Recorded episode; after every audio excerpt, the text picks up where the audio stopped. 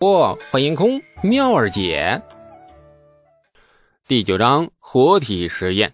王庄是老大，此刻虽心痛，却已经决绝，用袖子使劲擦了一把眼泪，重重的说：“ 老四命不好，我们认了。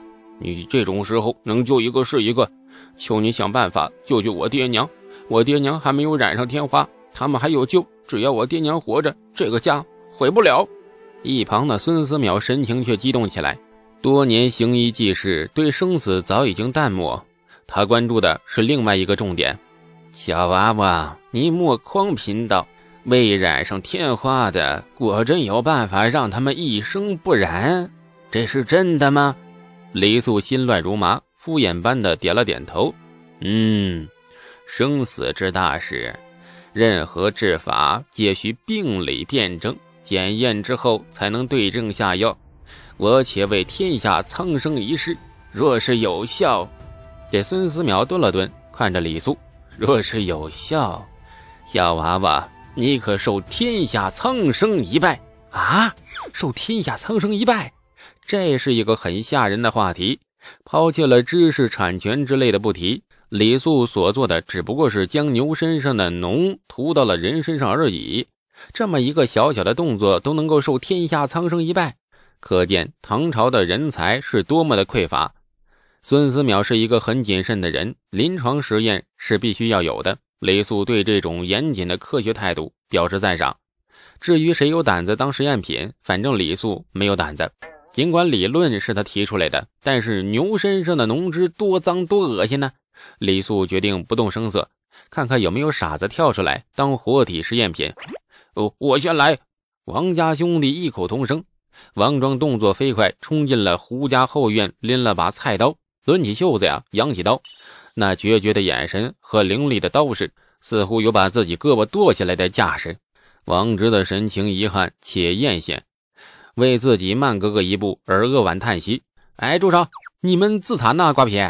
只要往手上划那么轻轻一下，出血就行，用那么大劲儿做甚呢？李素赶紧阻止了他们，顺便朝着王庄屁股上狠狠踹了一脚。孙思邈没吱声，目光仍带着些许怀疑的瞥着李素。很显然，老神仙没打算当活体试验品，毕竟大家不算太熟。孙思邈没有伟大到把自己的老命交代在那个陌生人的几句话里。一个活到了八十岁的老人家，别的本事或许稀松，但是保命的本事一定很精湛。否则，那也活不到这把年纪。王庄迟疑了片刻，似乎对不能剁下胳膊有些不满，担心做事不用力会降低成功率。犹豫之后，还是决定听李素的话，暂时放过自己的胳膊一马。一刀划过，粗糙黝黑的胳膊顿时冒出了那殷红的血液。这一刀还是划得有些重，鲜血如同泉水一般汩汩直流。王庄满不在乎地呲着牙。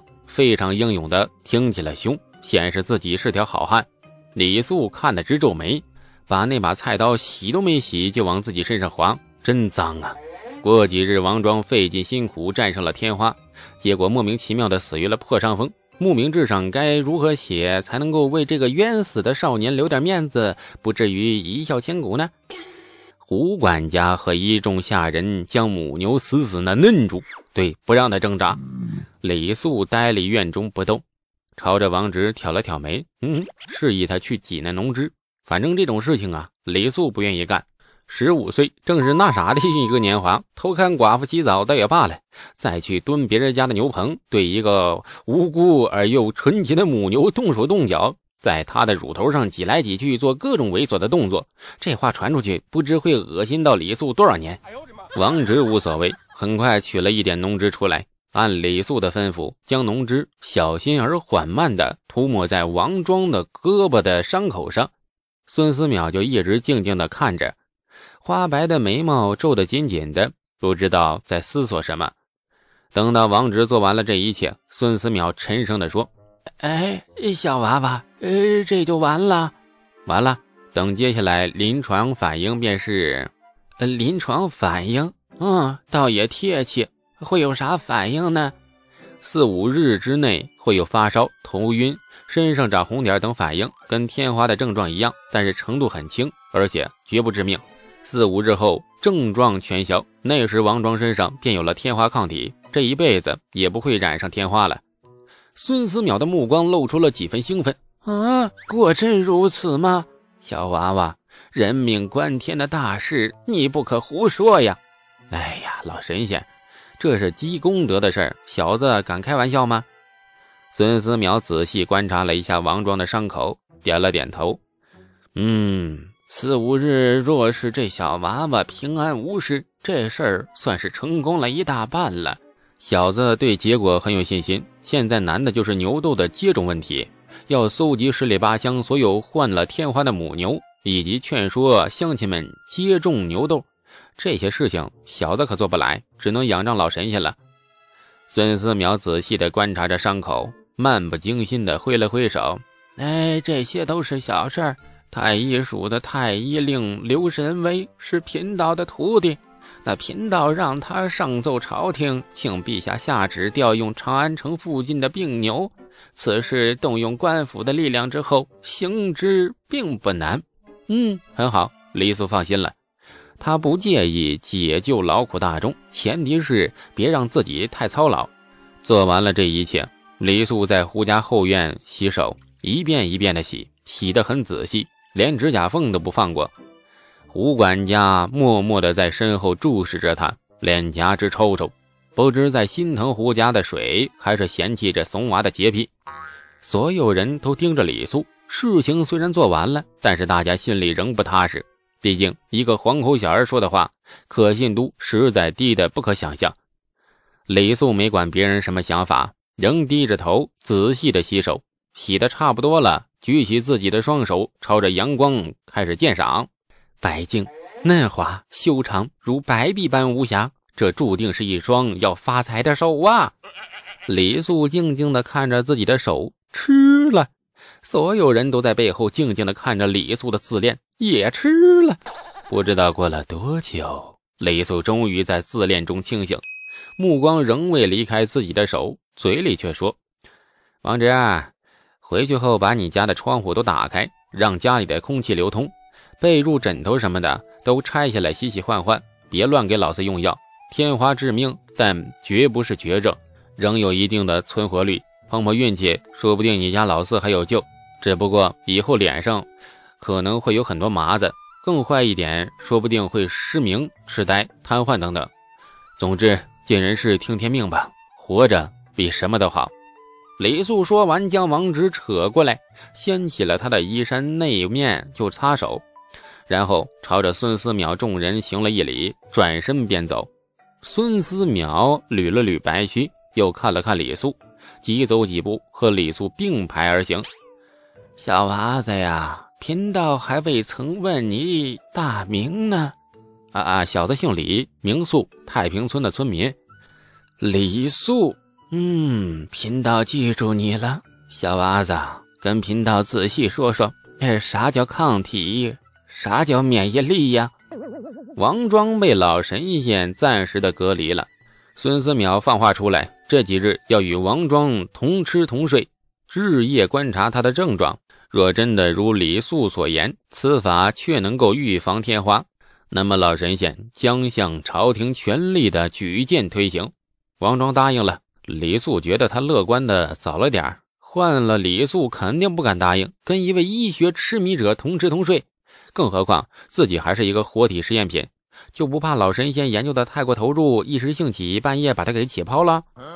事态按照李素计划的那样缓缓的推行，李素感觉这场祸及关中的瘟疫正在被自己慢慢的扭转，一切都在缓慢的回到最初的轨道上。不过，有些事情还是超出了李素的意料。王庄被孙思邈隔离，老二王直却偷偷回了家，二话不说，朝着爹娘的胳膊上来了一刀。爹娘大惊，待到王直将胡家偷偷截下来的牛豆给爹娘种上之后，这爹娘二话不说呀，又把王直抽的是奄奄一息，等待老神仙抢救。第二天开始，王庄果然开始发烧，身上长出了红点儿。五日后，王庄体温恢复正常，身上的红点儿也渐渐消去。这孙思邈是又惊又喜，这急忙开始第二阶段的临床实验，征得王庄同意，呃，将他和几位天花病人聚于一室，每日同吃同睡同喝。十日后，孙思邈向胡家借了一辆马车，又向胡家借了一名家仆，带着他的亲笔信，匆匆的向泾阳县衙驶去。但李素从来不是悲天悯人的高尚者，和所有的普通人一样，有善良的一面，也有卑鄙的一面。心中从来不怀大慈悲，更没有胆子做大奸大恶之事。有好处就上，见势不妙便溜。做了一件小坏事后，总会给行乞的乞丐赏那几块钱，然后一厢情愿认为善恶抵消，不增不减。老天爷已经原谅自己了，从来也不管老天爷是什么感受。在前世，他普通的就像那一粒尘埃。解决了天花，对他来说跟慈悲没有太大关系。慈悲二字是给和尚准备的。李素做不到那么超然，或许心里面对乡亲们隐隐也有那么一丝悲悯，那主要却是为了王家兄弟和自己。这个年代对他来说太陌生了。王家兄弟却是他仅有的朋友，他不想失去朋友，仅此而已。李素只是李素，李素不是白求恩。感谢您的收听，去运用商店下载 Patreon 运用城市，在首页搜索海量有声书，或点击下方链接听更多小说等内容。